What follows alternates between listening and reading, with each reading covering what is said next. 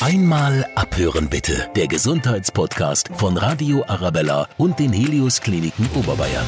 Wenn meine Kollegin bei Radio Arabella mit ihrer Tante an der Isar spazieren geht, dann hören sie beide die Isar rauschen. Wenn ihre Tante wieder zu Hause ist, hört sie dieses Rauschen immer noch. Dieses Rauschen hört sie nämlich den ganzen Tag, die ganze Nacht, die ganze Woche, das ganze Jahr. Immer. Das Rauschen geht nicht weg. Ich kann mir nur vorstellen, wie belastend das sein muss, wenn ein Ohrgeräusch einfach nicht mehr aufhört. Wenn man abends im Bett liegt und darum kämpfen muss, dieses Geräusch nicht mehr so deutlich wahrzunehmen, damit man überhaupt einschlafen kann.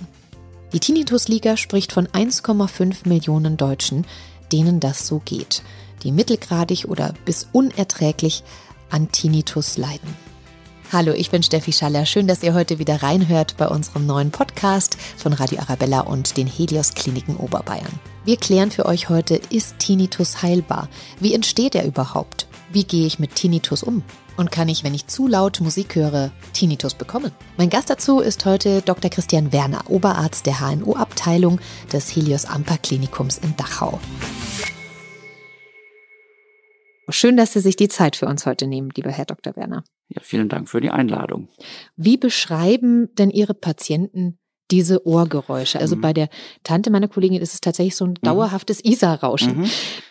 Aber es ist ja sehr vielfältig oder kann genau, sehr also vielfältig also sein. Durchaus sehr vielschichtig, was die Geräuschqualität angeht. Das kann ähm, von einem Rauschen über ein Pfeifen, Brummen, Sausen, Piepen gehen, also die komplette Bandbreite an Frequenzen abdecken. Häufiger erlebe ich das zumindest in der Sprechstunde, dass die Patienten über ein Rauschen berichten oder über ein Pfeifen, also eher hochfrequente Töne beschreiben.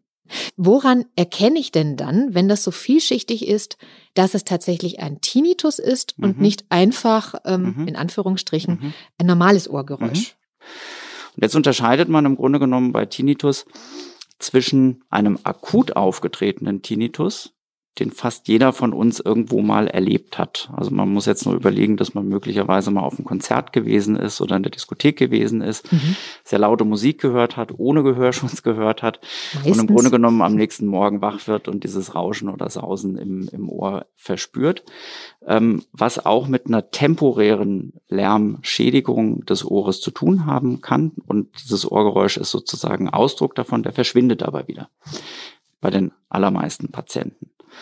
Davon abzugrenzen sind chronische Tinnitus. Und definiert ist das eben als ein Ohrgeräusch, das länger als drei Monate besteht. Das heißt, das sind Patienten, bei denen dieses Ohrgeräusch dauerhaft bestehen bleibt, mhm. nach einem Lärmtrauma, das das Gehör möglicherweise dauerhaft geschädigt hat oder auch ohne Lärmtrauma sozusagen im Patienten selber entstanden ist. Also ganz grundsätzlich kann man sagen, temporäre Ohrgeräusche können, wenn sie möglicherweise eine Schädigung des Innenohres nach sich ziehen, mhm. dauerhaft werden. Und das liegt unter anderem daran, ein Erklärungsmodell ist, Fehlverschaltungen oder bei Hörstörungen, also Schädigungen der Sinneszellen im Innenohr zu Fehlreizen in der Hörnervenbahn, im, äh, in der Hörrinde und im Gehirn kommen kann, die sozusagen ein Geräusch im Kopf produzieren, das aber nicht mehr äußerlich vorhanden ist. Mhm. Im Prinzip kann man es beschreiben als Phantomreize, die sozusagen im Gehirn dazu führen, dass Nervenzellen miteinander kommunizieren, also Signale mhm. austauschen, die dann als Geräuschempfindung wahrgenommen werden, ohne dass es eigentlich eine äußere Schallquelle gibt. Okay, das heißt, ähm, mein Ohr hört was, was obwohl, er, was obwohl es gar nichts ist, hört richtig. und das Gehirn sagt eigentlich, ähm, genau, da Ohr, ist ein du Ton, hörst was. aber der ist eigentlich nicht da. Genau. Und ähm, wenn man jetzt so ein bisschen die Zahlen bemüht, hatte ich ja eingangs gesagt, dass im Grunde genommen jeder von uns, wenn man es jetzt genauer beschreibt, in der Literatur nachguckt, so ein Viertel der europäischen oder US-amerikanischen Bevölkerung ähm, der Menschen temporär mal ein Ohrgeräusch wahrnimmt, aber nur circa 10 bis 15 Prozent der Menschen ein dauerhaftes Ohrgeräusch, also einen chronischen Tinnitus sozusagen erleben. Das heißt, es ist eine relativ geringere Zahl, aber immer noch eine relevante Zahl, was so die Bevölkerung angeht. Insofern ist es denn so, dass das tatsächlich, ähm, wenn ich da eingrätschen darf, auch, wie ich vorhin schon eingangs erwähnt habe, Tendenz steigend ist, also weil wir so unsere Lebenswirklichkeit halt als sehr stressig oft empfinden etc. Ähm, oder das ist es in den letzten Jahren sogar gleich geblieben? Es ist eine schwierige Frage. Also wir haben ein stressvolleres oder etwas hektischeres Leben, als wir das vielleicht vorher gehabt haben, vor Jahren, Jahrzehnten gehabt haben oder empfinden das als solches. Stress als solches wird gerne als der Auslöser für Ohrgeräusche bemüht, ist aber so nicht ganz richtig. Ah, okay. Insofern, ich glaube, wir müssen da auch mal klären, was sind die Ursachen? Ein Punkt haben wir jetzt mehrfach schon genannt, ist eine Schwerhörigkeit. Also sprich, schlecht hörende Patienten, schwerhörige Patienten haben häufiger, öfter, oft in Anführungsstrichen Ohrgeräusche. Wo man sich so ein bisschen schwer tut, ist Stress als Ursache zu bemühen. Das ist sicher ein Faktor, der, der Ohrgeräusche mit begünstigen kann, der auch möglicherweise unterstützend wirken kann als sogenannte Komorbidität. Co äh, Begleiterkrankung oder Begleitfaktor in dem Fall, mhm. in dem Fall vielleicht besser, ähm, der im Grunde genommen ein Ohrgeräusch unterstützen kann in seiner Persistenz, also in seinem bleibenden äh, Charakter, in dem dauerhafteren Charakter, aber sicher nicht als Ursache angesehen werden kann. Dann ist möglicherweise eine Schädigung des Innenohres, die durchblutungsbedingt sein kann, auch als einer der Gründe vielleicht heranzuziehen. Wenn man das jetzt aber so betrachtet, ist es so, dass man nicht die eine Ursache finden kann, die ein Ohrgeräusch erklärbar macht. Und insofern ist es für uns Ärzte auch immer so ein bisschen schwierig, in Anführungsstrichen, in der Anamnese, also in dem Patientengespräch, das wir in der Sprechstunde mit einem Patienten führen, herauszufinden, was ist jetzt eigentlich der Grund möglicherweise für dieses Ohrgeräusch. Insofern klappert man relativ viele Punkte dann auch ab. Ja, also ich sehe schon, es ist durchaus eine sehr individuelle Geschichte und man muss von Patient zu Patient eigentlich neu überlegen, woran mhm. liegt es jetzt bei ihm speziell. Genau, ne? Weil Grunderkrankungen ja. möglicherweise eine Rolle spielen, die ein Patient mitbringt, also Herz-Kreislauf-Erkrankungen möglicherweise. Und auch das ist etwas, was man in der Diagnostik dann bei einem Tinnitus versucht abzugrenzen. Gibt es irgendwelche organischen Ursachen, in diesem individuellen Fall, die das Ohrgeräusch erklären. Räumlich gesehen ist das Kiefergelenk, ist der Kauapparat relativ nah beim Ohr. Patienten, die knirschen, zum Beispiel erzeugen Geräusche, die möglicherweise auch als Ohrgeräusch wahrgenommen werden können. Es werden mhm. Drücke aufgebaut, die dann auch eben im Ohr möglicherweise wahrgenommen werden können. Gefäßveränderungen, Gefäßmalformationen in der Nähe des Ohres, die dann beispielsweise ein pulssynchrones Ohrgeräusch erzeugen können, können dann eine Rolle spielen. Okay, das müssen Sie jetzt nochmal erklären, das habe ich was, was, was genau? Also Gefäße, die in der Nähe des Ohres entlang laufen und mhm. möglicherweise Kurzschlüsse zwischen, zwischen Arterien und Venen darstellen oder praktisch kleine Schlaufen sind, wo sich Gefäßwände berühren können oder nah beieinander liegen, ah ja, führen möglicherweise dazu, dass es zu Rauschgeräuschen oder eben pulssynchron empfundenen Ohrgeräuschen kommen kann, die ein Patient dann auch als Tinnitus beschreibt, als rauschenden Tinnitus möglicherweise. Und das sind alles Dinge, die man sich dann im Rahmen der Anamnese mit dem Patienten erarbeitet, also in diesem Patienten, Arzt-Patientengespräch erarbeitet, um so eine kleine Idee davon zu kriegen, wo kommt das möglicherweise her und entsprechend dann auch seine Diagnostik da, dahingehend dann auszulegen. Ja, also es ist schon so ein bisschen Rätselraten bei jedem einzelnen Patient wieder. Das kostet natürlich auch enorm viel Zeit, die mhm. Anamnese mhm. wahrscheinlich, oder? Genau. Also das kann man nur bestätigen. es ist durchaus äh, ein Gespräch, für das man sich manchmal ein bisschen Zeit nehmen muss, aber wir ja. haben natürlich auch ähm, so ein paar Standardfragen im Kopf, ähm, die man bei jedem Patienten dann mehr oder weniger stellt oder abklappert, um das so ein bisschen einzugrenzen. Und je nachdem, in welche Richtung das Gespräch dann auch geht, geht man dann mehr in die Tiefe. Kann ähm, es denn ähm, sein tatsächlich, dass es manchmal sogar eine ganz kleine Ursache hat? Ich habe gelesen von einem Patienten, der hatte ähm, einfach nur zu viel Ohrschmalz im Ohr. Und dann hat man das äh, rausgenommen mhm. und plötzlich war das mhm. Geräusch weg. Mhm. Ähm, also er hätte wahrscheinlich einfach früher zum Arzt gehen müssen. Das ist ein schönes Beispiel, weil das ist gar nicht mal so selten, dass Patienten auch mit einer Hörminderung und oder einem Ohrgeräusch dann in die Sprechstunde kommen. Und man dann dem Patienten bei einer Ohrmikroskopie ins Ohr schaut und im Grunde genommen sieht, der Gehörgang ist komplett aufgefüllt und es ist eigentlich ganz klar, warum da A keine Töne ans Trommelfell und damit auch ans Innenohr gelangen können und B eben auch möglicherweise Ohrgeräusche vorhanden sind durch diese Hörminderung, die dann durch dieses dumpfe Hören dann erklärbar ist. Ja. ja. Genau, und das kann man Patienten relativ schön und auch sehr einfach helfen, indem man die Ohren einfach putzt. Ja, das ist schon mal sehr schön. Also wenn es so einfach wäre immer, gell?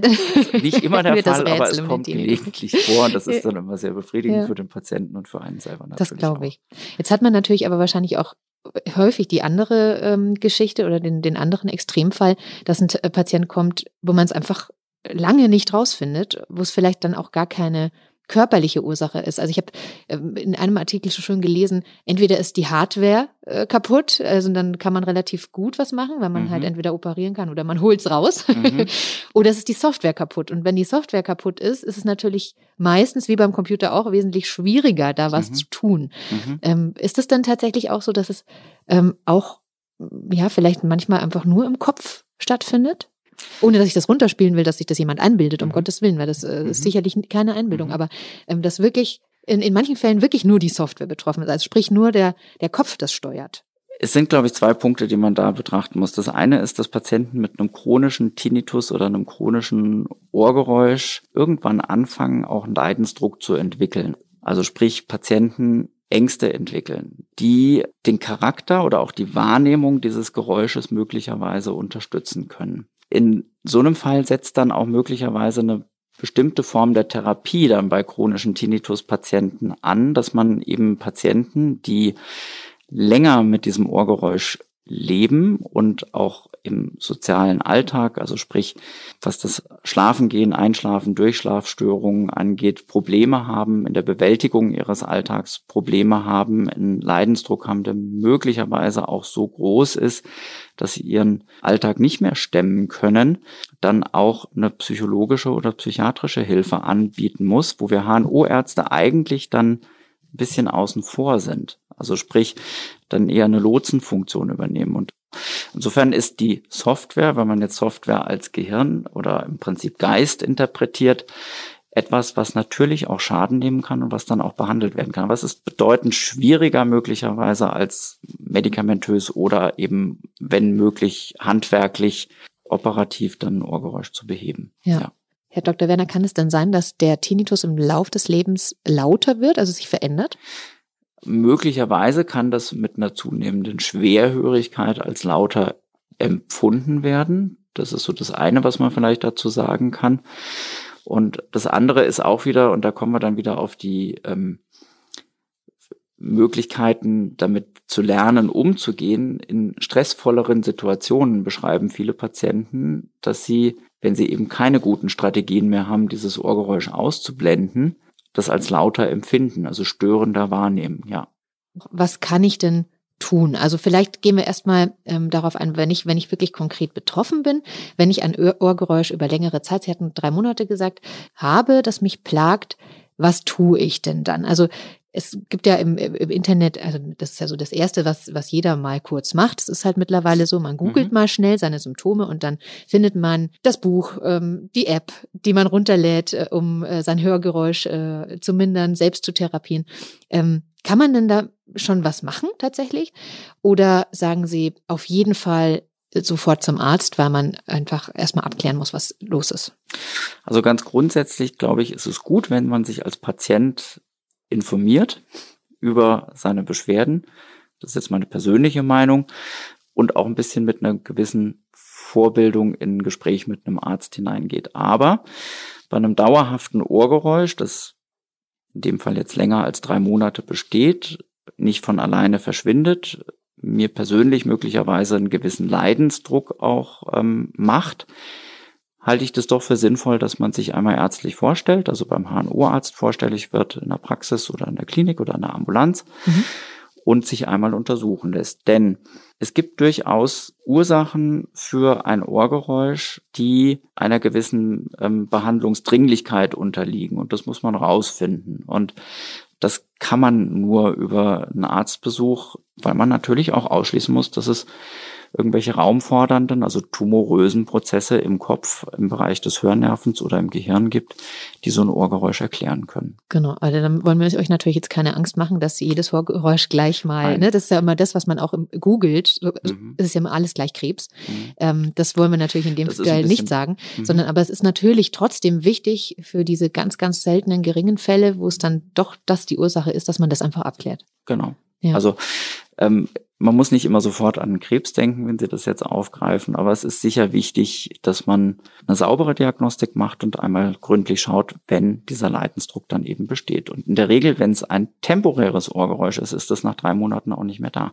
Ja, ähm, jetzt hatten wir schon ganz viel über das Thema Stress gesprochen und ähm, ich habe mich auch im Vorfeld äh, mit so einer äh, Tinnitus-Sprechstunde beschäftigt und äh, der Spezialist dort geht da tatsächlich sehr, sehr, sehr viel darauf ein und sagt, also wenn Sie das Stresslevel reduzieren, wenn Sie sich entspannen, dann wird es deutlich besser. Also es ist jetzt nicht so der, der, das Allheilmittel natürlich, mhm. aber es ist wohl tatsächlich deutlich besser geworden mhm. bei seinen Patienten. Ist, ist das auch eine Erfahrung, die Sie machen mit Ihren Patienten? Mhm. Also ein Punkt ist, dass man, ähm, dass das Ohrgeräusch selber ja einen gewissen Stress verursacht beim Patienten und auch einen Leidensdruck. Das heißt, es und, wird so eine Spirale, mhm. man soll eigentlich Stress vermeiden und wird, ist aber total gestresst durch dieses Ohr mhm, Ohrgeräusch. genau, also das Ohrgeräusch selber kann Stress machen. Und ja. wichtig im Rahmen der Therapie bei diesen chronischen Ohrgeräuschen ist, dass wir den Patienten beraten dahingehend, dass er akzeptiert, dass das Ohrgeräusch, das nur er jetzt hört, also ich höre es ja als Außenstehender, als Untersucher nicht, erstmal per se nichts gravierend organisch Schlimmes, Krankes ist, was sofort behandelt werden muss. Also sprich, man muss damit versuchen, irgendwie umzugehen, wie auch immer das dann geartet ist. Und das Interessante, was ich immer wieder feststelle, ist, sobald man über dieses Ohrgeräusch mit den Patienten spricht, nehmen die es lauter wahr, weil sie fokussieren sich drauf. Mhm. Ja, also die Konzentration auf dieses Geräusch ist etwas, was dieses Ohrgeräusch dann verstärkt und der Punkt ist aber, obwohl ich das weiß, muss ich versuchen, meine Aufmerksamkeit davon abzulenken, also wegzuführen von diesem Geräusch. Und da gibt es ganz unterschiedliche Möglichkeiten und Methoden, wie man das schaffen kann. Autogenes Training, Muskelrelaxation nach Jakobsen. Es gibt kognitive Verhaltenstherapie. Das ist im Übrigen eine der Therapieformen, die auch leitlinienbasiert irgendwie wirklich eine sehr gute Evidenz haben, also wirklich gut belegt sind, dass die was bringen. Verhaltenstherapie, wie gehe ich mit diesem Ohrgeräusch um? Die Akzeptanz, dass dieses Ohrgeräusch mir als Patientin gehört, ist auch ein ganz wichtiger Faktor. Ja, dass man das annimmt, und auch sich selber überlegt, wie will ich denn damit jetzt eigentlich umgehen? Wie kann ich damit umgehen? Habe ich überhaupt Strategien irgendwie in stressvollen, an Anführungsstrichen, Situationen mich davon abzulenken oder zu beruhigen oder eben davon wegzukommen, dass es mich stört. Und es, es gibt tatsächlich ähm, wir haben es im Vorgespräch äh, ja schon mal äh, erwähnt, ähm, ganz ähm, banale Dinge, die man akut tun kann, wenn man dann dieses Geräusch gerade als unangenehm empfindet, um sich abzulenken. Was sind das denn das für Dinge?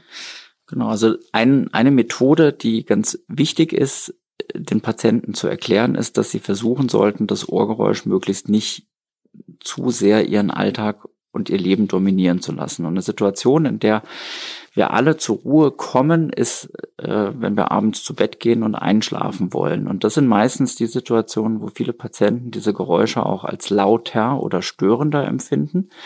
Und da hilft es manchmal, dass man das Fenster kippt und den Straßenlärm ins Schlafzimmer lässt. Und das andere ist, gibt CDs mit Meeresrauschen, die man möglicherweise auch einlegen kann, die dann irgendwann von alleine aufhören, wenn die dann zu Ende gespielt haben und man schläft darüber ein und nimmt das gar nicht so wahr, dieses Geräusch. Also sprich, Ablenkungsgeräusche, die es einen in den Hintergrund drängen lassen. Ja, also ich bin ja ähm, Kandidat, ich höre immer zum Einschlafen Harry Potter Hörbücher, weil ich die großartig finde und mittlerweile so auswendig kann, dass ich natürlich jetzt auch nicht spannend dabei bleiben muss und dann schlafe ich tatsächlich darüber äh, ein. Also wäre das, auch, das eine, auch eine Strategie? Auch eine gute Möglichkeit. Das kann man dann sehr vielfältig gestalten. Also im Individualfall mit Sicherheit kann das einem Patienten sehr gut helfen. Aber, und das muss man auch ganz klar sagen, von unserer Fachgesellschaft gibt es da bisher keine Leitlinienempfehlung, was die Evidenz, also sprich die Belegbarkeit der, des Therapieerfolges angeht. Es gibt auch durchaus Patienten, die sehr eigenwillige oder eigenständige äh, Therapieformen für sich wählen, wie sie das machen. Aber, Was haben Sie da erlebt, wenn ich da mal einhaken darf, weil Sie gerade schon so schmunzeln? Also das ist wirklich jetzt unter hinter, hinter vorgehaltener Hand sozusagen. Ja, ich hatte natürlich. einmal eine Patientin, das ist Jahre her, die hat subjektiv empfunden, ihr Ohrgeräusch dadurch gelindert, dass sie sich immer ein Kirschkernkissen auf das Ohr gelegt hat, das sie vorher in der Mikrowelle erwärmt hat. Aber das Mhm. hat dieser einen besonderen Frau in der Situation geholfen, ist aber sicher nichts, was Allgemeingültigkeit hat. Ja. Aber was ich damit sagen will, ist, Patienten versuchen selber dann schon so in ihrer Trickkiste zu kramen und ähm, möglicherweise dann Mittelchen zu finden, die ihnen den Druck und diesen Leidensdruck eben nehmen. Ich bin ja mal der Ansicht, wenn das tatsächlich auch nur den Placebo-Effekt Mhm. auslöst, ist es ja auch schon ein Effekt, der Mhm. äh, Linderung verschaffen kann. Genau ja. das. Wenn, und das ist jetzt so ein besonderer Fall, der gar nicht so selten ist, jetzt ein Patient möglicherweise eine Hörstörung eben mitbringt, die behandlungsbedürftig ist. Es ist ja auch nicht jede Hörstörung gleich mit einem Hörgerät zu versorgen.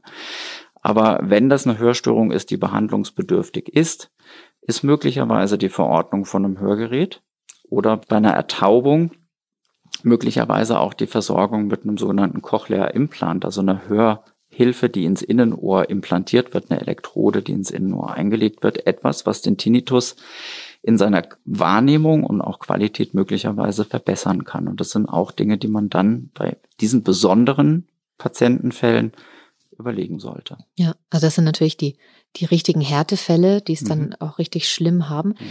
Wie ist es denn mit medikamentöser Behandlung des Mhm. Ich glaube, Ginkgo habe ich auch noch gelesen. Also es gibt ja ähm, überall in sämtlichen Mhm. Zeitungen stößt man Mhm. auf die Mhm. Tinnitus-Medikamentenwerbung.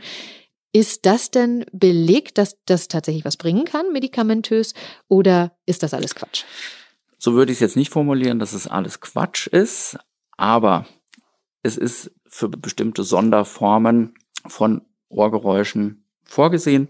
Beispielsweise eine Cortisontherapie ist, wenn man das Thema Hörsturz jetzt wieder aufgreift, etwas, was eine ganz gute Evidenz hat in einer akuten Hörsturzbehandlung und das Ohrgeräusch möglicherweise positiv dann auch mit beeinflusst, dass im Rahmen dieser akuten Hörstörung, Hörsturz, dann behandelt werden kann.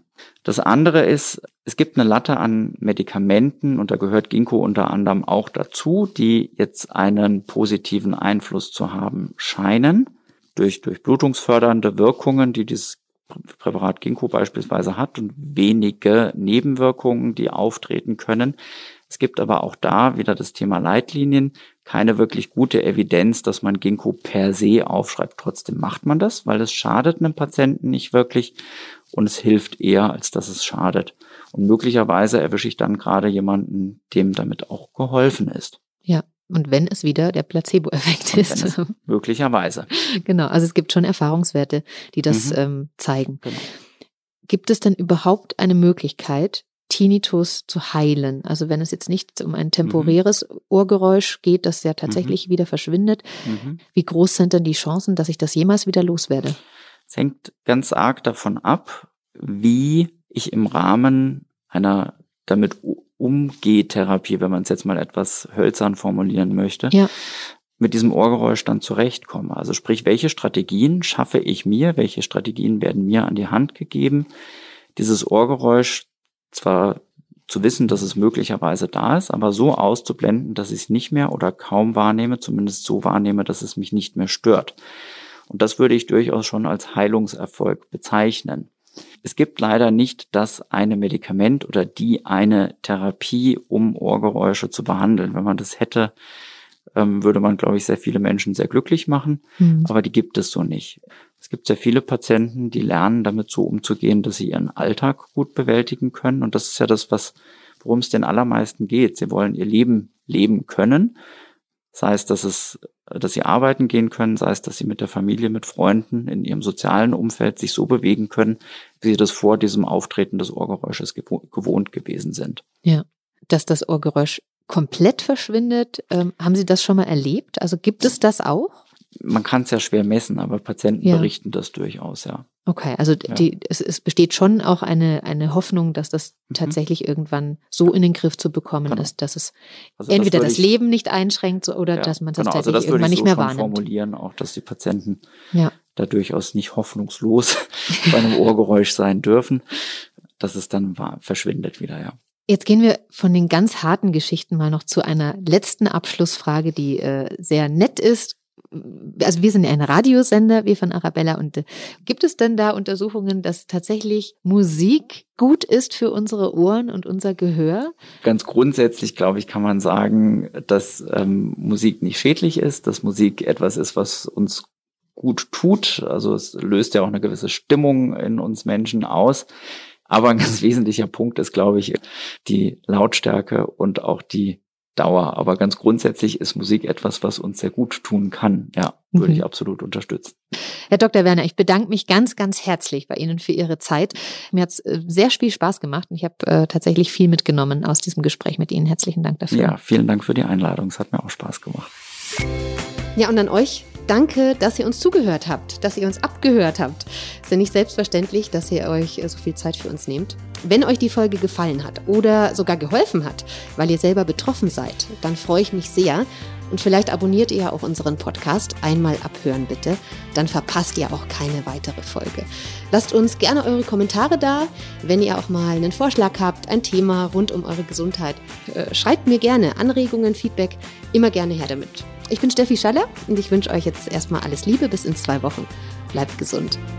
Einmal abhören bitte. Der Gesundheitspodcast von Radio Arabella und den Helios Kliniken Oberbayern auf radioarabella.de und überall, wo es Podcasts gibt.